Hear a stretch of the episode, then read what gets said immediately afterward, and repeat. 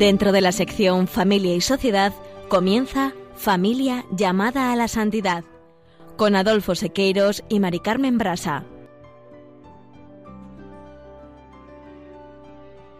Muy buenas tardes, queridos oyentes de Radio María y familia Radio María. Bienvenidos al programa Familia llamada a la Santidad. Muy buenas tardes, queridos oyentes y amigos de Radio María. Con alegría compartimos con todos ustedes este comienzo del mes de octubre en el que seguimos viviendo el segundo brote de la pandemia por coronavirus y la verdad es que el coronavirus ha venido para quedarse y estar entre nosotros. De ahí que debemos de ser muy cautos y muy respetuosos con las medidas higiénicas y de distanciamiento que se nos recomiendan.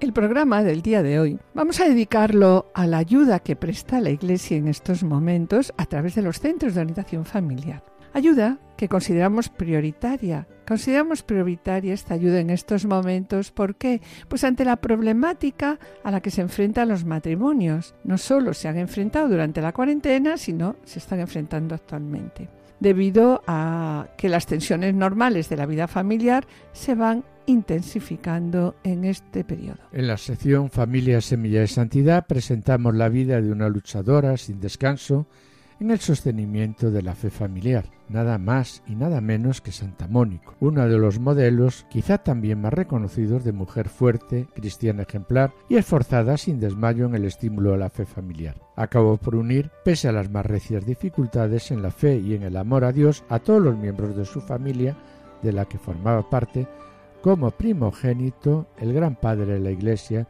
San Agustín de Hipona.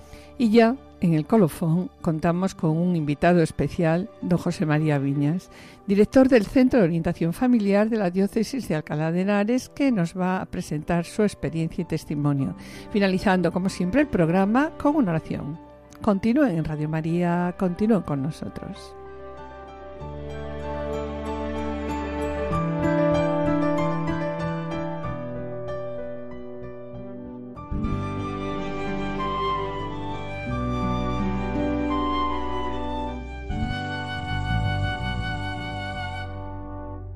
Como les acabamos de comentar en el sumario, vamos a dedicar el programa de hoy a hablar de los centros de orientación familiar como lugares de ayuda efectiva a las familias. Y así el directorio, en el directorio se menciona a los centros de orientación familiar o COF como un servicio especializado de atención integral a los problemas familiares en todas sus dimensiones. Y añade también el directorio, para poder denominarse católico, un COF debe inspirarse y ejercer su actividad desde la antropología cristiana y la fidelidad al magisterio y bueno también ser reconocido así por el obispo de la diócesis. Por este motivo, ¿no? En el programa de hoy hemos creído conveniente, ¿no? Y dada la situación actual por la que están pasando las familias, no solo ya han pasado durante la cuarentena, sino en la actualidad, y debido a las tensiones normales de la vida familiar que se están intensificando en estos periodos, pues hemos, como les decíamos antes, hemos considerado conveniente hablar de los centros de orientación familiar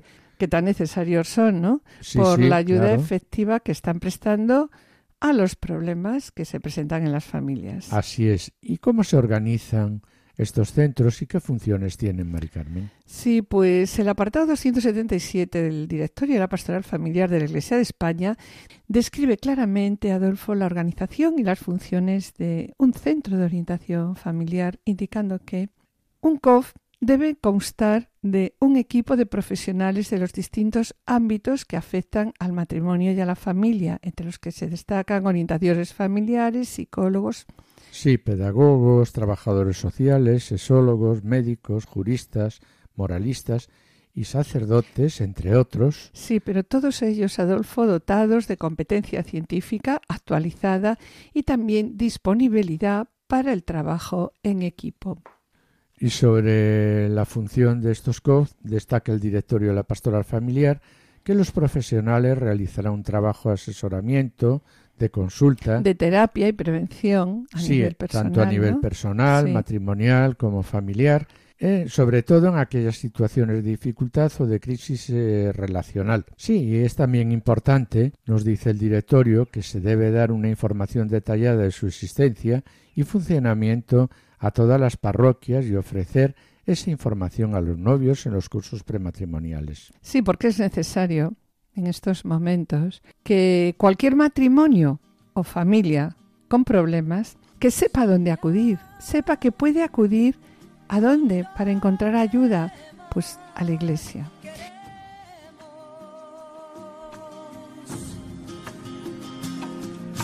Aquello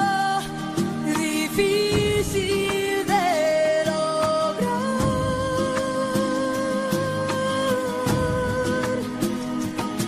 es ofrecer, llevar la meta a su fin y creer que la veremos cumplir. Arriesgar de una vez lo que soy por lo que puedo ser.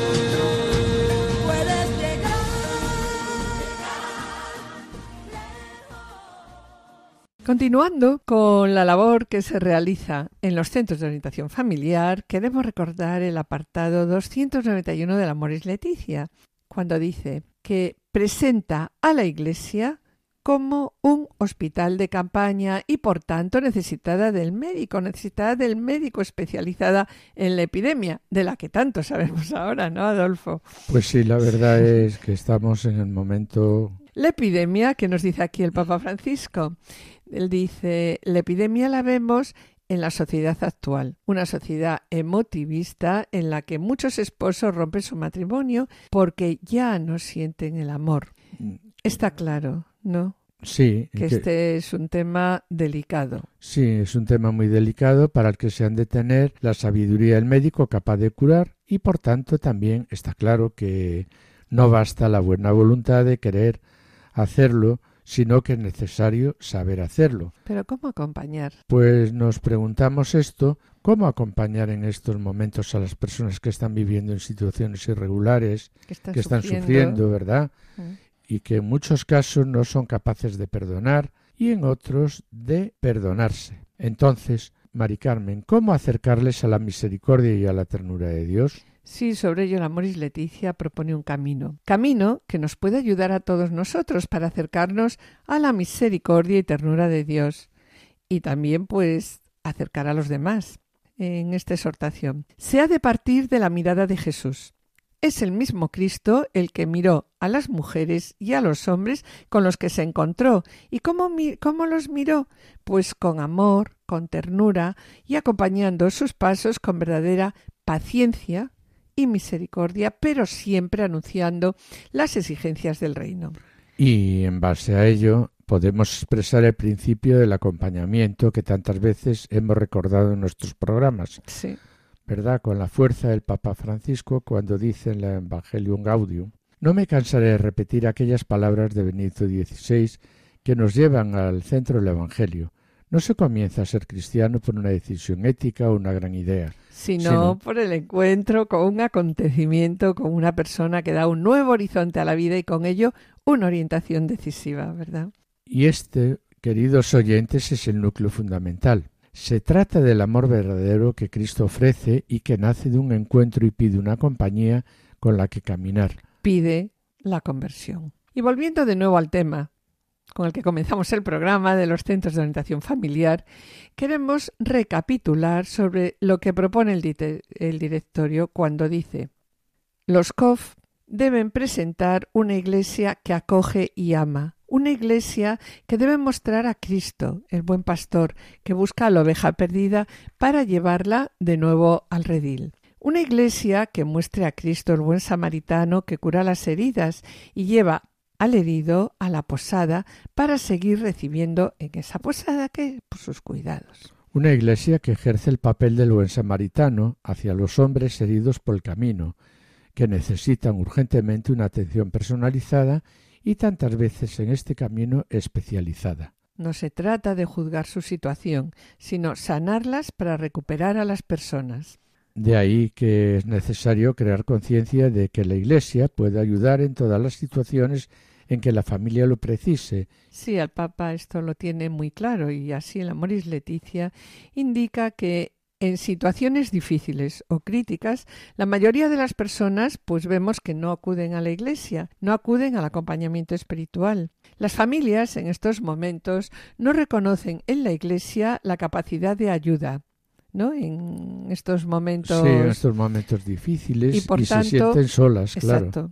Por eso, tratemos ahora de acercarnos, nos dice el Papa, a las crisis matrimoniales con una mirada que no ignore su carga de dolor y de angustia. Sí, y para ello el Papa propone una iglesia de salida, una iglesia de salida que busca el encuentro con las personas y que ha de pensar qué caminos ofrecer a estas y en qué modo cargar con ellas como, el buen pastor, ¿verdad? Mm. El pastor que conduce la oveja perdida a su redil. De ahí, de ahí la necesidad que ya hemos comentado antes, la necesidad de constituirse en las parroquias un equipo de familia y vida, con capacidad de acoger, escuchar y acompañar todas las necesidades que se presenten en las familias. Y como decíamos también antes, el modelo lo tenemos, ¿no? Es la organización de Cáritas presente con un numeroso grupo de voluntarios en cada parroquia, contando con una organización central, con medios y personal adecuado. Por tanto, de la misma manera que si tenemos una necesidad material podemos acudir a Caritas Parroquial, si en la familia se presenta otro tipo de dificultades, pues mm, deben saber las familias que pueden acudir a la parroquia, en donde personas del equipo de familia y vida les pueden acoger, acompañar, orientar y sobre todo escuchar. Y si no pueden resolver el tema, pues conducirlo ya a los centros de orientación familiar.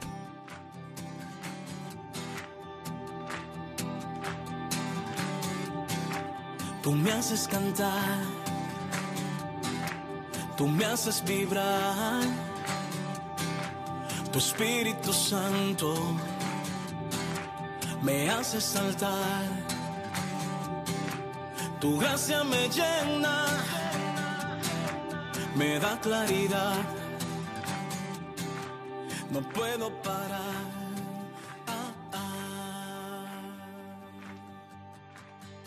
Queridos oyentes y familia Radio María, estamos en el programa Familia llamada a la Santidad dirigido por Adolfo Sequeiros y quien les habla, Mari Carmen Brasa.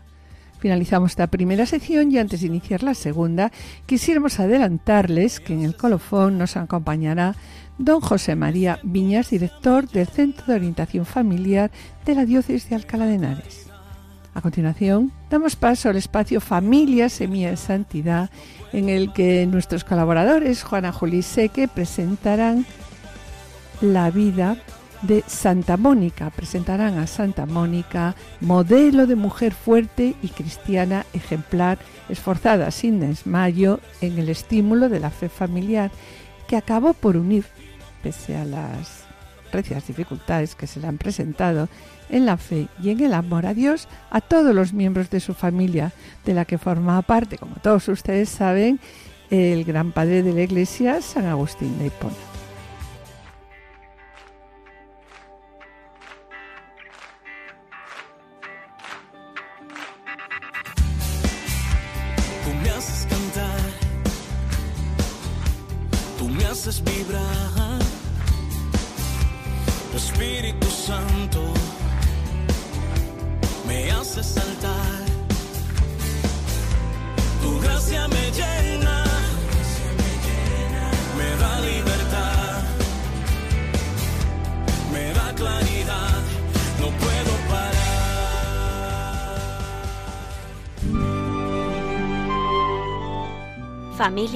Semilla de santidad.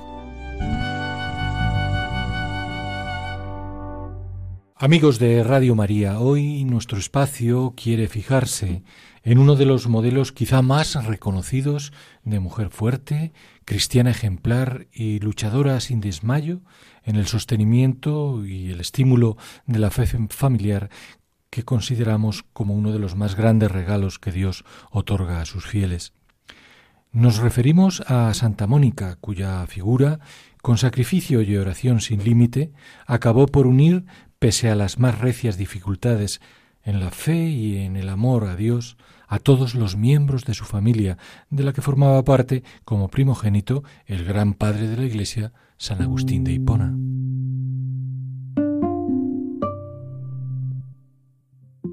Muy poco es lo que se conoce de los orígenes de Santa Mónica, salvo la fecha y el lugar de su nacimiento.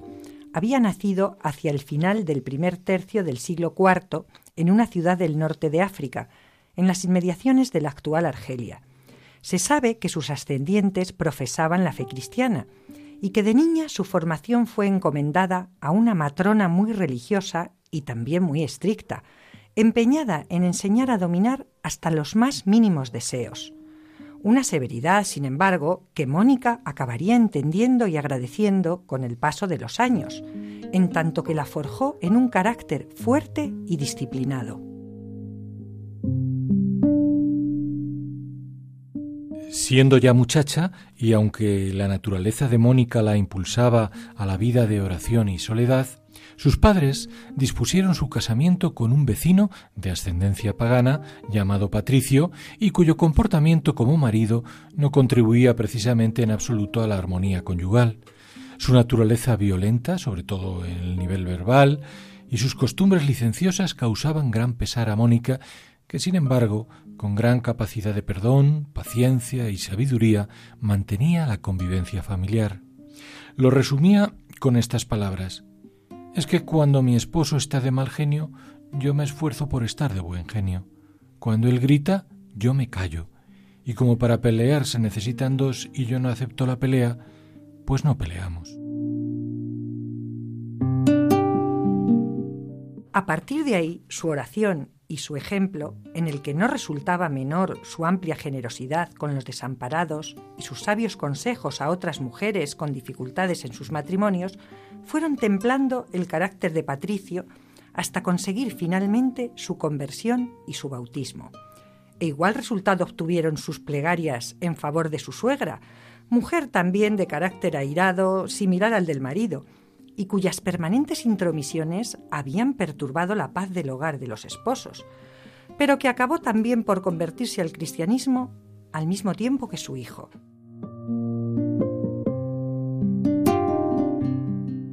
Muerto Patricio en la fe, su mayor preocupación pasó a ser el mayor de sus tres hijos, Agustín, quien por su extraordinaria inteligencia había recibido una formación intelectual esmerada, a la que sin embargo no acompañaban otras prendas personales. Si ya de niño su carácter egoísta e indolente había hecho sufrir a su madre, fueron sobre todo las actitudes de Agustín en relación con la fe las que sumieron a Mónica muchas veces en el desconsuelo. Como cuando ya adolescente, una grave enfermedad le hizo recapacitar y optar por el bautismo, aparentemente, porque sin embargo lo postergó indefinidamente apenas recuperado.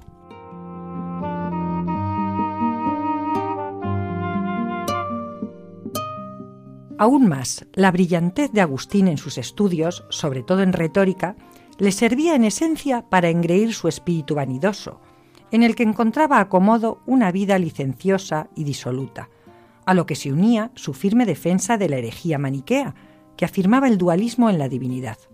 Todo ello hasta tal punto que al volver de sus estudios a la casa familiar, Mónica, sobrecogida por las blasfemias y desconsideraciones de su hijo, con todo el dolor de su corazón le cerró las puertas de la casa, por cuanto rechazaba albergar en su hogar a enemigos de Dios.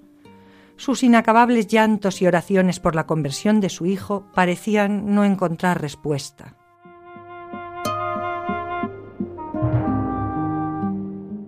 Sucedió entonces, sin embargo, que Mónica tuvo un sueño, sin duda inspirado, que cambió el rumbo de lo que parecía una ruptura definitiva. Mónica se encontraba en medio del bosque llorando la situación de su hijo cuando se le acercó en sueños un personaje luminoso que le preguntó el motivo de su dolor. Tras escucharla, le pidió que se secara sus lágrimas y añadió Tu hijo volverá contigo. Y enseguida vio a Agustín junto a ella. Le contó al muchacho el sueño tenido y él dijo lleno de orgullo que eso significaba que su madre se iba a volver maniqueísta como él. Pero ella le respondió No, en el sueño no me dijeron que fuera a donde estuviera mi hijo, sino tu hijo volverá contigo. Esta hábil respuesta impresionó mucho a Agustín, quien más tarde la consideraba como una inspiración del cielo. Faltaban, sin embargo, todavía nueve años para que Agustín se convirtiera.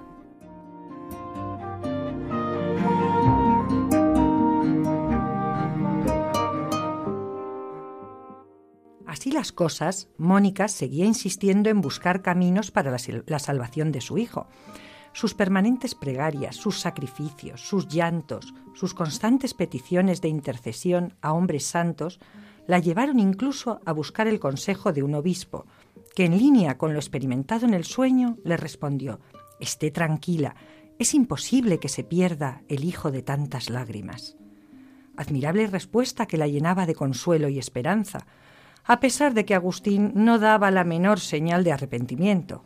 De hecho, por entonces, y contra todos los consejos de su madre, vivía en unión libre con una muchacha con la que había tenido incluso un hijo. En efecto, cuando tenía 29 años, Agustín ya doctor, decidió ir a Roma a enseñar retórica y labrarse una carrera provechosa. Y aunque Mónica se opuso a tal determinación, pues temía que la marcha solo retardaría la conversión de su hijo, se mostró dispuesta a ir con él con el fin de librarle de todos los peligros morales.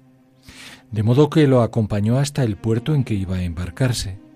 Sin embargo, bajo el falso pretexto de irse a despedir de un amigo, Agustín dejó a su madre orando en la iglesia de San Cipriano y se embarcó sin ella. Más tarde se lamentaría de ello en las confesiones. Me atreví a engañarla, dice, precisamente cuando ella lloraba y oraba por mí.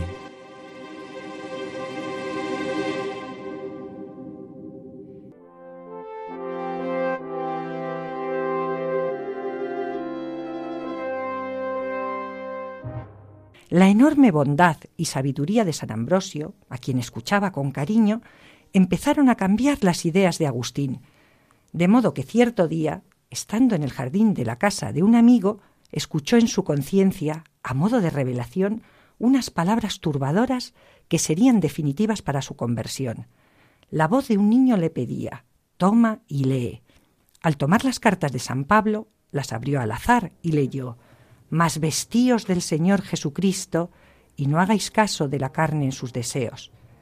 Inmediatamente, como indica Agustín en sus confesiones, sintió como un rayo de luz purísima entraba en su corazón y se disipaban todas sus dudas y tinieblas.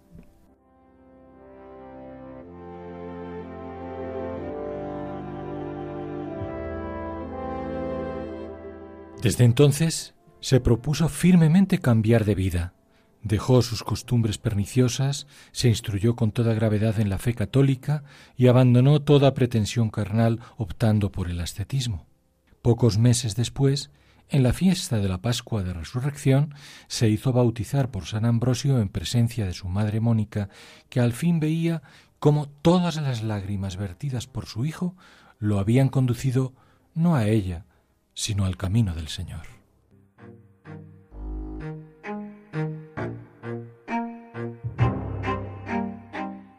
Estando una noche madre e hijo en una casa junto al mar y comentando emocionados cómo serían los goces espirituales que les esperarían en la eternidad, Mónica exclamó, ¿Y a mí qué más me puede amarrar a la tierra? Ya he obtenido mi gran deseo, el verte cristiano católico. Todo lo que deseaba lo he conseguido de Dios.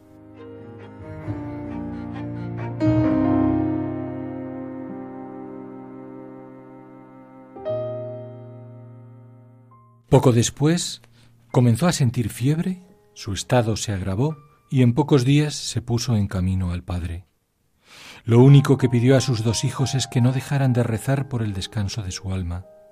Agustín le cerró los ojos y aunque contuvo sus lágrimas por considerar una ofensa llorar por quien había muerto tan santamente, en cuanto se halló solo y se puso a reflexionar sobre el cariño de su madre, lloró amargamente.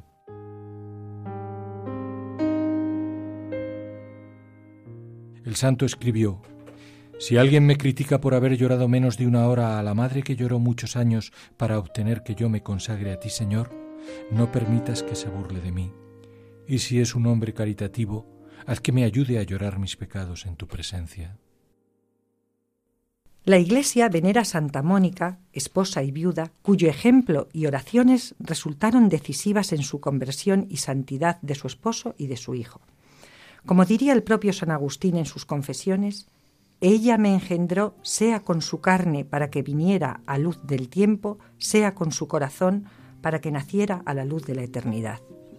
Madre, pues, según la carne y según el espíritu, que, es lo más hermoso que puede decirse de quien da la vida, Nada de extraño, por tanto, que en su ejemplo para con su hijo Agustín, pero también para con su esposo, innumerables madres y esposas se haya encomendado desde entonces a Santa Mónica para que les ayude, y así ha sucedido en muchos casos admirables a convertir a sus esposos e hijos.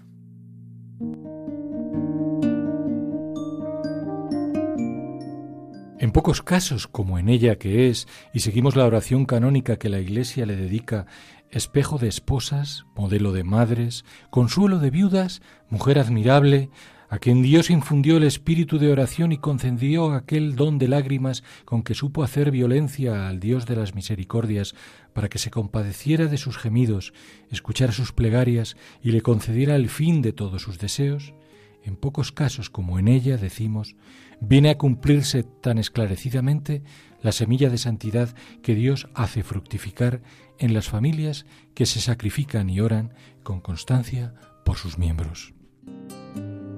Música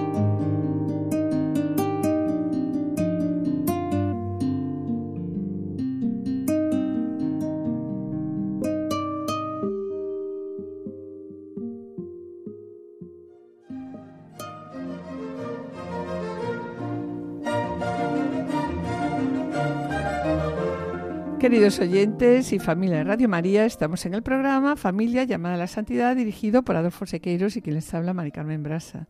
Les recordamos que pueden ponerse en contacto con nosotros a través del correo familia llamada a la santidad arroba radiomaria.es o enviando un correo postal a la dirección de Radio María, Paseo de Lanceros 2, primera planta, 28024, Madrid, indicando el nombre del programa, Familia llamada a la Santidad. Para solicitar este programa deberán dirigirse ustedes al teléfono de atención al oyente 91 882 8010. También pueden escucharlo a través de podcast entrando en la página www.radiomaria.es y podrán descargarlo en su ordenador para archivarlo escucharlo a la hora que ustedes deseen.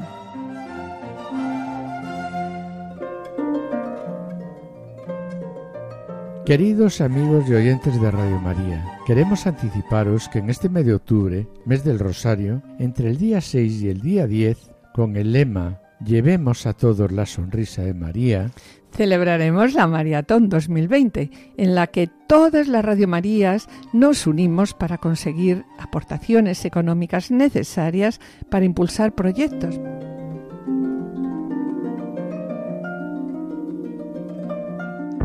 Del 6 al 10 de octubre llega a Radio María La Maratón, unos días de radio dedicados a dar a conocer los nuevos proyectos de Radio María en el mundo y aquellos que más necesitan de nuestra ayuda.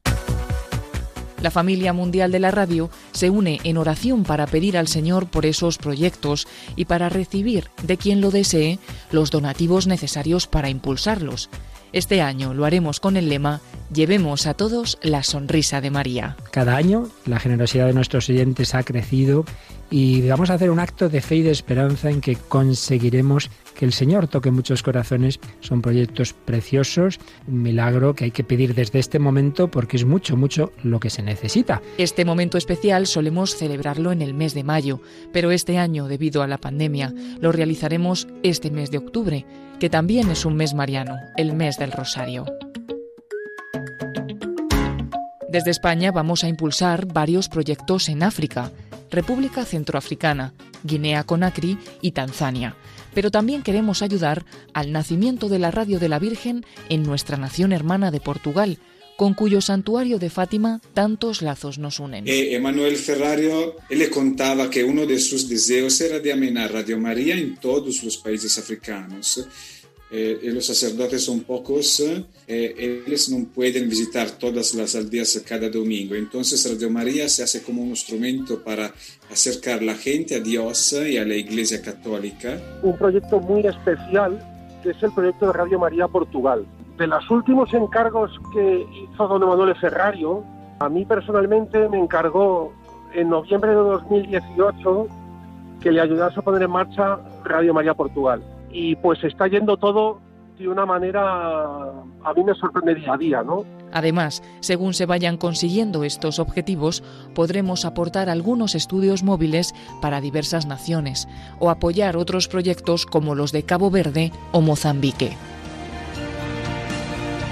Comenzaremos la maratón el martes 6 de octubre y además de los programas especiales que se extenderán hasta el día 10, tendremos una conexión internacional con todas las Radio María del mundo el día 7 de octubre para rezar el Santo Rosario desde el santuario de Quivejo en Ruanda. Bendita tú eres entre todas las mujeres. Llevemos a todos la sonrisa de la Virgen con Radio María.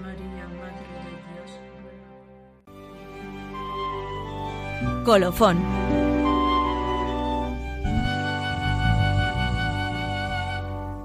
El apartado 279 del Directorio de la Pastoral Familiar, como hemos comentado ya anteriormente, indica que toda pastoral familiar diocesana contará con un elemento de ayuda a las familias, con un Un centro de orientación familiar propio de la diócesis y coordinado su funcionamiento, así nos dice el directorio, desde la Delegación de Pastoral Familiar. Es un modo necesario de acercamiento de la Iglesia a las necesidades vitales de la familia. Y continúa diciendo, cualquier matrimonio y familia con problemas tiene que saber a dónde acudir para encontrar ayuda. Y también el punto 214 del directorio define lo que es un centro de orientación familiar diciendo, un centro de orientación familiar es un servicio especializado de atención integral a los problemas familiares en todas sus dimensiones. Pues bien, para hablar de los centros de orientación familiar, hoy tenemos con nosotros a don José María Viñas, director del Centro de Orientación Familiar Regina Familia de la Diócesis de Alcalá de Henares, a quien agradecemos desde aquí su presencia en esta querida Radio de la Virgen. Hola, María Carmen, ¿qué tal?